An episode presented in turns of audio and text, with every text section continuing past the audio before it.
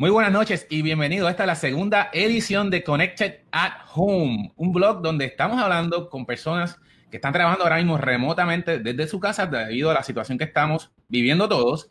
Y hoy tenemos de invitado una persona muy especial, pero antes de presentar a nuestro invitado voy a pasar a agradecerle y presentar a mi co-host Sofía Stolberg de Piloto 151. Sofía, buenas noches, ¿cómo te encuentras? Muy bien, gracias Gino por la invitación como siempre muchas gracias a ti por siempre estar y apoyar esta iniciativa. Y vamos a, sin más preámbulo, vamos a presentar a nuestro invitado de hoy, que yo espero que todo el mundo lo conozca, todo Puerto Rico debe conocerlo. Y es el señor Vicente Hidrach, mejor conocido como Chente. Buen día, buenas noches, buenas noches, gracias por tenerme. Gracias a ti por aceptar esta invitación. Anoche, ayer, te, hicimos el reach out y fue un poquito quizás como que de última hora, pero oye, gracias mil por aceptarlo y por estar siempre disponible a, a, esta, a esta, para, esta transmisión. Esto, gente, todo el mundo en Puerto Rico debe saber quién tú eres, pero quizás vamos a ir un poquito más profundo con eso. Eh, quiero que te presente y nos digas exactamente a, nivel de un foco de, quizás no tanto de business, pero de negocios, quién es mm. Chente y qué es lo que hace. Pues yo pienso, mi negocio es crear contenido y monetizar ese contenido de diferentes maneras, directamente con, Google, en el caso de YouTube, eh, con auspiciadores que uno consigue por, cuenta propia. Monetizo el, podcast en formato audio, tanto como los videos. Eh, así que yo soy un creador de contenido. Yo me considero un, escritor también y, me, y stand-up comedian. Pero de todos esos títulos, yo pienso que el más importante y lo más que yo me siento en mi corazón es comediante. Comediante, ok. Y, y cómo, quizás voy a hacer un sideline aquí, pero me interesa como que escarbar ahí un poquito, ¿cómo te convertiste en un comediante? ¿Cómo, cómo llegaste a, yo quiero ser un comediante? Porque obviamente cuando uno es chiquito uno piensa, yo quiero ser astronauta, quiero ser esto, lo otro, pero comediante como que no regularmente está en la lista de lo que uno quiere ser. Yo no hubiese pensado, yo voy a interceder aquí, yo no hubiese pensado que tú vas a ser comediante. Chente y yo nos conocemos desde que tenemos como 15 años, ¿verdad? Sí, y si tú supieras que yo desde esa edad eh, era bien fanático de la comedia y yo dentro de todo siempre quise hacer stand-up comedy. Eh, el bonding más grande entre mi papá y yo era sentarnos a ver. Yo tengo recuerdos de papi sentarse conmigo a ver a Richard Pryor, que es un comediante que en paz descanse bien, el, padre del stand-up comedy para muchos, incluyéndome. Y papi me, traducía lo que él decía, y me imagino que hacía sus propias ediciones porque él es bien mal hablado.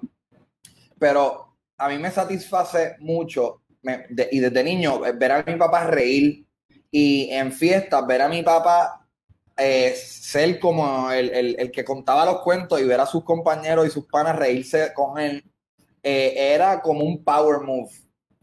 Y es como una herramienta social que yo dije, yo creo que yo puedo hacer eso desde bien chamaquito. Te pregunto, ¿y cuando tú estabas en la escuela, tú eras como que el payaso de la clase? Ah, o sea, que es natural. Y súper, yo era el súper payaso, porque yo también tenía un complejo de feo bien salvaje. Ok. Y mi herramienta para conocer Jeva, pues el que, juega, el que, juega, deportes tiene los deportes, el que tiene buenas notas tiene buenas notas. Yo era el payaso y el que la hacía reír. Lo que pasa es que. Eh, en verdad era, cómico, sigue siéndolo, pero, pero en ese momento yo, yo recuerdo que sí, que es cierto, eras cómico. Y la cosa es que el problema es que cuando tú eres un adolescente, el gracioso no es sexy para las nenas adolescentes. Yo creo que la, el humor se convierte en algo atractivo después de grande, creo yo. Así que no, funcionó para tumbarme jebas de chamaquito. Interesante. Mira, gente, entonces, ok, básicamente tú eres un, entertainer. Sí. Ok. Y.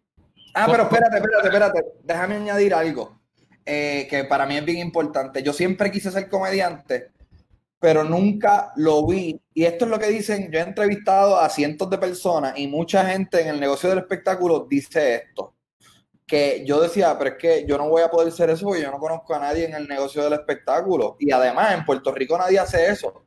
Luis Raúl hacía stand-up comedy, pero de todos modos yo pensaba que Luis Raúl entró conociendo a alguien. Yo lo veía bien, bien Sí. Eh, Claro, dedicarse a eso es diferente a que sea tu hobby y que te guste.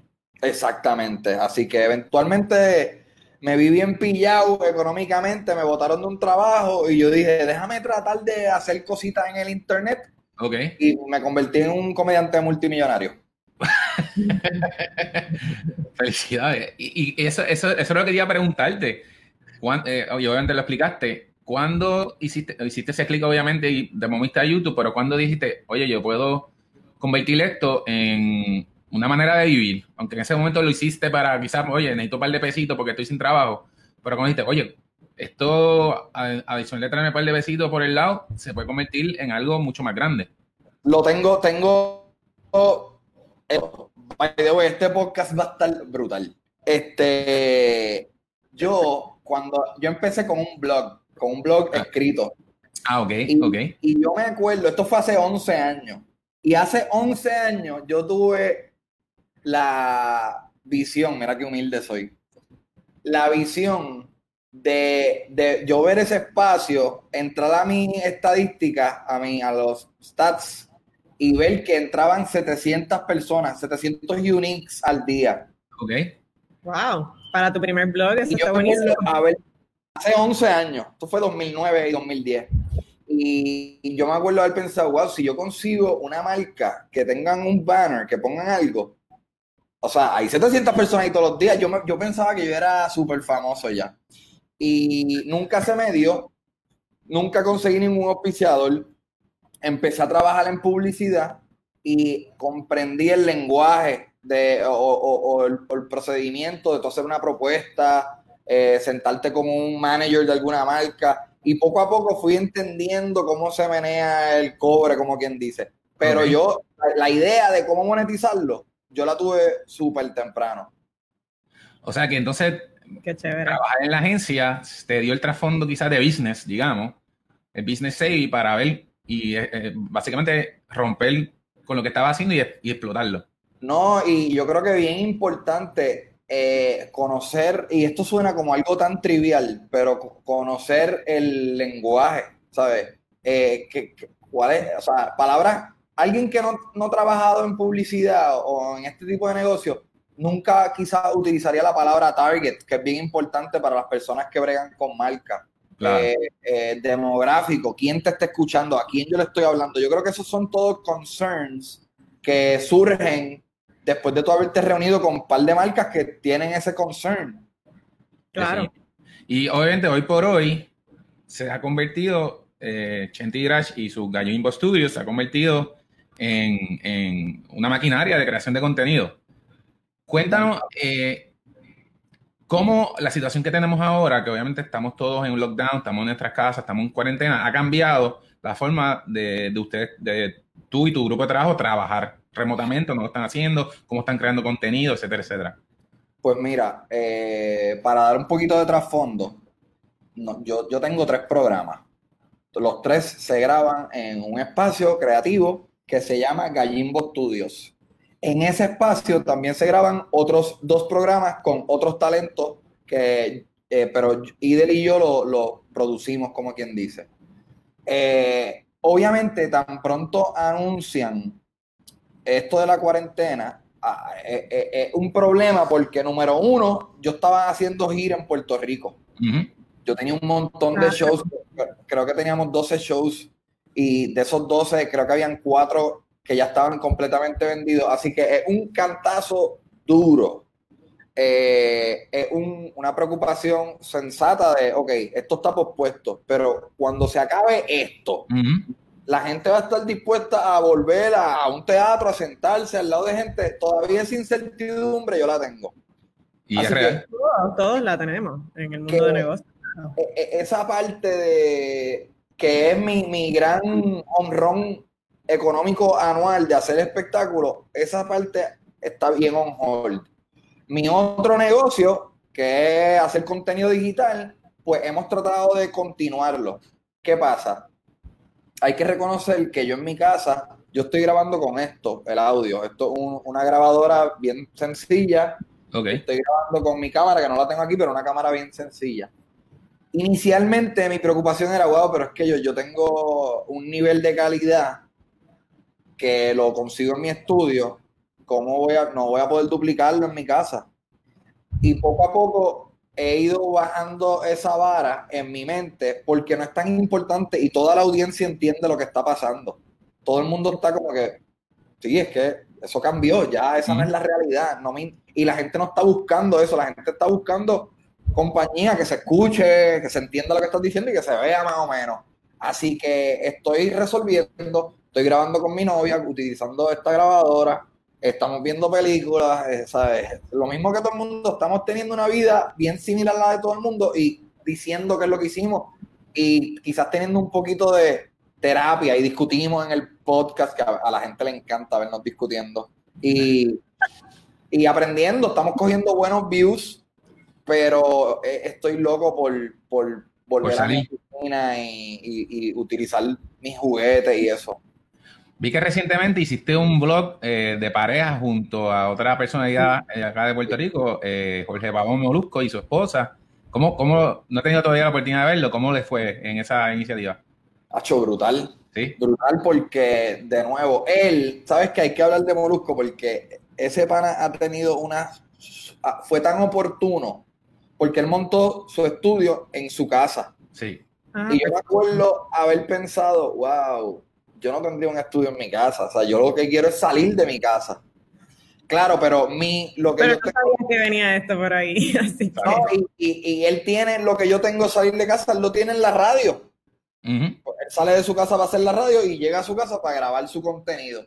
Entonces, de momento, él tiene ese leverage de poder grabar contenido de alta calidad en su casa y de verdad que está rompiendo con eso. Sí, creo que la idea y hablando de este tema, gente, eh, muchos empresarios, de hecho muchos conocidos nuestros, son parejas y también tienen negocios juntos, ¿verdad? tú, tú, también en tu caso, pues con tu pareja eh, haces negocio, ¿no? Entonces, Quisiéramos saber un poco qué tips tú les darías a esas parejas que también trabajan juntos y ahora están todo el tiempo encerrados en la casa, trabajando, pero también viviendo juntos sin poder salir. ¿Qué, cosas prácticas tú, tú, les recomendarías a ese tipo de, de empresario? En verdad, está difícil. Está bien difícil porque usualmente todas las parejas tienen sus roces y usualmente hay una discusión, yo me voy para mi oficina y vuelvo, lo pienso y hablo con mis padres y tengo como un momento de, ok, me olvidé de eso y vuelvo a mi casa y está todo bien. El otro día, a ver, yo discutimos y fueron 12 horas de, no te voy a hablar, me voy para la sala y tú te vas para el cuarto. ¿Sabes? What? Una manera bien estúpida de going around it. Pero, ¿qué recomendaciones tengo? Mira, Vero da clases de baile eh, usualmente presenciales, pero ahora la está dando por vía, no sé, no sé si usa Zoom o no, sé qué, cómo lo está haciendo, pero yo creo que hay que resolver y, hay que brindar contenido o, tratar de hacer lo más parecido a lo que tú hacías antes. Y yo creo que es bien importante conformarte con, aunque no se parezca tanto. Y, eso es una realización que estoy teniendo ahora, como les conté, que, no se ve igual, pero la audiencia entiende, estamos todos en el mismo barco. Así que yo creo que lo más que se parezca, hazlo, no solamente para tu audiencia, para ti, para que no te vuelvas loco. Claro. Oye, y hablando de contenido, la verdad es que, bueno, todos los empresarios de alguna manera u otra somos creativos, ¿verdad? Algunos pues trabajan como tú en el campo de entretenimiento que suele tener una carga creativa mayor, ¿verdad? Pero, ¿cómo tú buscas la inspiración ahora, esa musa, de repente siempre el mismo contexto en tu casa, eh, sin poder salir afuera a buscar esa, esa oportunidad de creatividad, esa inspiración y esa musa? Mira, yo, yo tengo muchos complejos de creatividad y muchos complejos actorales. Yo pienso que yo soy un actor súper porquería. Y, no me, y yo creo que esto fue un complejo quizá de la publicidad que, te exige tanta, su ser súper creativo y es como que no, y esta idea, no, y esta idea, no, como que loco. Mm. Anyway, eh, la, yo siento que mi creatividad no es creatividad, yo, es un diario. Yo lo que hago en mi comedia y en mis podcasts, yo lo que hago es un diario, contar, mira lo que me pasó. Y soy bien efectivo. El problema es... Que ahora no le está pasando tanto. No, me está pasando. Esto está bien interesante porque yo digo, ok, la herramienta número uno de la comedia es que todo el mundo se siente identificado. Por eso es que es bien efectivo hablar de tu mamá, es bien efectivo hablar de tu niñez, hablar de la escuela, hablar de los aeropuertos, porque gente en el público dice, wow, yo también conozco o soy así. ¿Qué pasa? Lo que estamos viviendo ahora tiene tantos chistes y tanto humor, pero se está saturando, número uno.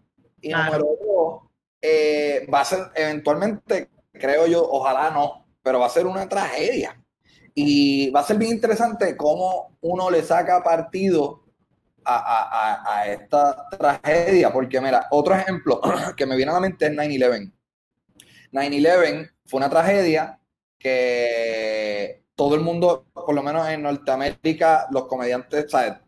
la industria del entretenimiento estaba todo el mundo al tanto de eso, pero ¿cuántos chistes de 9-11 tú has escuchado? Sí, era tabú, claro es como que es, un, un, es, una gran cosa que está pasando, que todo el mundo se siente identificado, una herramienta brutal de contenido, pero no la podemos usar. Así que eso es una gran preocupación en términos de la musa. Es una musa que va a venir bien agresiva, pero no sé si la, pueda usar. Eh, por otra parte, mi diario vivir es lo que estoy utilizando para hacer contenido y, creo que estoy siendo efectivo, estoy obteniendo buenos views. Eh, pero hay mucha incertidumbre de qué va a pasar. Claro. y empresarios que no están obviamente en tu mundo, ¿qué consejo tú tendrías para ellos? Y sobre todo aquellos que necesitan ser creativos y buscar nuevas maneras, innovar, de alguna manera buscar alguna oportunidad dentro de la situación actual. Eh, estoy, en verdad, no tengo, no, no, no sé por qué. Por ejemplo, eh, yo te diría, mi go-to consejo a todo el mundo, gente creativa, gente de negocio, es, go for it. Y yo creo que ahora mismo eh, mi go for it es haz contenido. Aquí lo estamos haciendo. Esto, tengo entendido que, esto no, no, cuesta nada, es bien económico hacer este tipo de contenido. Mi consejo es aprovecha este momento para explorar tu creatividad. Todo el mundo es un medio. Mm, definitivo. Todo el mundo todo el mundo tiene un Twitter y todo el mundo tiene una marca y, eh, yo te diría, explota tu imagen para cuando la gente tenga dos o tres pesos en el bolsillo, te compren algo. Yo creo que sí, que, es tremendo consejo, porque obviamente no importa la industria que tú te encuentres, siempre va a haber un público que va a estar interesado en qué es lo que usted está haciendo. Obviamente en algunas áreas un poco más amplias, en otras no, pero yo creo que es excelente consejo, eh, Chente. Oye, eh, nos está traicionando el tiempo. Te quiero agradecer mucho que hayas accedido a esta entrevista, que la hemos pasado súper bien. Un millón de gracias. Siempre, obviamente, estamos todos conectados por Internet. Se ha convertido en la herramienta más importante hoy en día para podernos, para hacer estas iniciativas. Así que muchas gracias a ti, muchas gracias, Sofía. Eh, eh, estamos súper contentos de que hayas participado y te exhorto a que más adelante podamos tener una conversación un poco más amplia para que, obviamente, expandir todo esto y quizás conocer un poco más tu trasfondo y tu historia, que yo sé que mucha gente le interesa. Así que te dejo con esa invitación. Espero que, que la aceptes. No te estoy poniendo en el spot, pero ¿verdad? Un poquito así, un poquito así. Te lo prometo que sí. Excelente, gracias, Chente. Así que un millón de gracias a todos. Esto ha sido Connected at Home Blog. Así que todo el mundo manténgase sano, eh, lávense las manos, estén a distancia, sigan todas las instrucciones y espero que eh, no nos afecte grandemente esta situación. Así que, de nuevo, muchas gracias a todos. Que pasen muy buenas noches y hasta la próxima. Saludos. En casa. Bye bye.